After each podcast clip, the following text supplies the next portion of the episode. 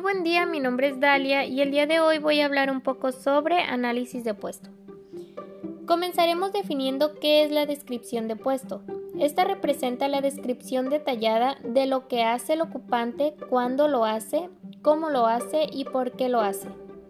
Una vez hecha la descripción, sigue el análisis de puesto.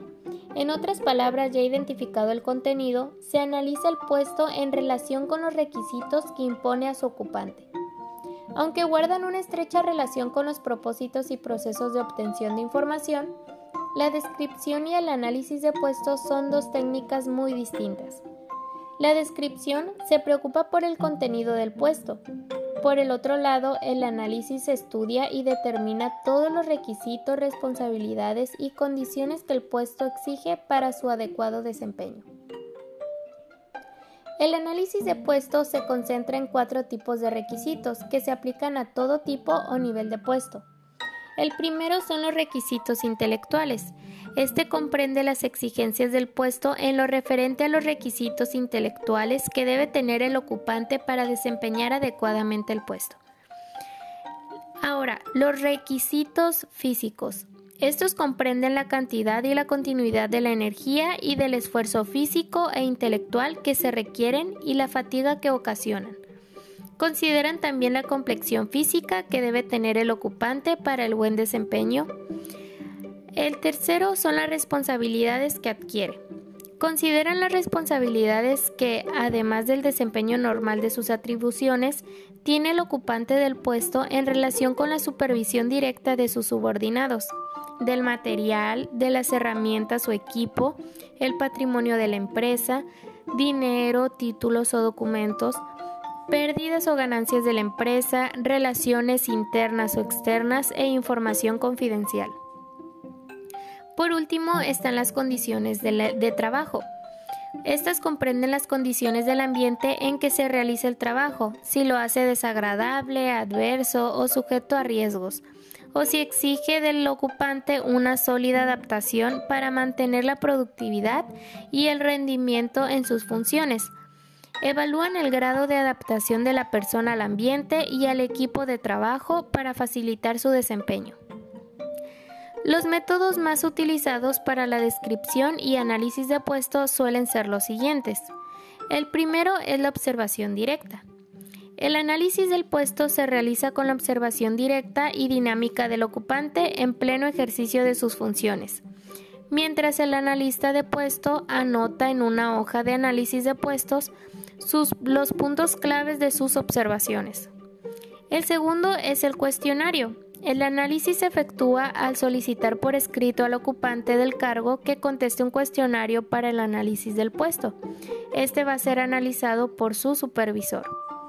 Un requisito de este cuestionario es que se someta primero a uno de los ocupantes y a su supervisor para probar la pertinencia y adecuación de las preguntas, así como para eliminar los detalles innecesarios, distorsiones, lagunas o dudas en las preguntas. El tercero es la entrevista directa. El método más flexible y productivo es la entrevista que el analista de puesto le hace al ocupante del puesto. Si la entrevista está bien estructurada, se obtiene información sobre todos los aspectos del puesto, la naturaleza y secuencia de las áreas que lo componen, y los porqués y los cuándos. Se puede desarrollar en relación con las habilidades que se requieren para el puesto y es posible cruzar la información de ocupantes de otros puestos similares para verificar discrepancias en la información. El último son los métodos mixtos. Este se trata de combinaciones eclécticas de dos o más métodos de análisis. Un programa de análisis de puesto comprende tres fases o etapas. La primera es la planeación. Es la etapa en la que se planea todo el trabajo para el análisis de puestos. La segunda es la preparación. Es la etapa en la que los analistas debidamente entrenados preparan los esquemas y los materiales de trabajo. Y la última es la realización. Es la fase en la que se obtienen los datos de los puestos que se van a analizar y en la que se redacta el análisis. Ahora bien, un ejemplo de un análisis de puesto puede ser el siguiente. El arquitecto. Un jefe directo sería el gerente de la firma supervisión a ejercer serían contratistas. Formación académica requiere de una licenciatura en arquitectura. Años de experiencia de 2 a 4 años. Idiomas, inglés avanzado.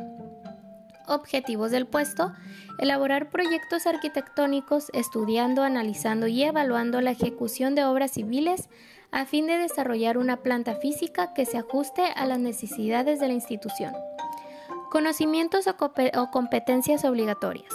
Debe de contar con capacidad para realizar e interpretar planos tanto estructurales como arquitectónicos. Tener conocimientos en principios, técnicas y prácticas usadas en arquitectura saber de técnicas de dibujo y elaboración de proyectos, así como también conocer las leyes, normas y reglamentos que regulan obras arquitectónicas y construcciones civiles. Tener dominio total de programas como Office, Data, AutoCAD, entre otros. Habilidades deseables. Debe de ser una persona que analice y comprenda la información contenida en planos, memorias descriptivas, etc así como saber mantener las relaciones personales, expresarse en forma escrita y oral de manera clara y precisa, tener iniciativa, ser una persona organizada en el trabajo con alta capacidad de negociación, así como también con alto sentido de responsabilidad. Funciones principales del puesto. Diseñar planos constructivos, diseñar planos arquitectónicos y estructurales, elaboración de presupuestos y estimaciones, manejos de precios unitarios, revisiones periódicas de la obra, elaboración de informes mensuales de las actividades realizadas, revisar que los trabajos se realicen de acuerdo a lo establecido con el cliente, supervisar que los materiales que se están utilizando sean los acordados, realizar un contrato con el cliente. Funciones adicionales del puesto, asistir a ferias de construcción y materiales, así como también a seminarios en algunos casos tendrá que ir con el cliente a la, eh, escogencia de ciertos materiales para la obra. Esto sería todo por mi parte. Muchas gracias.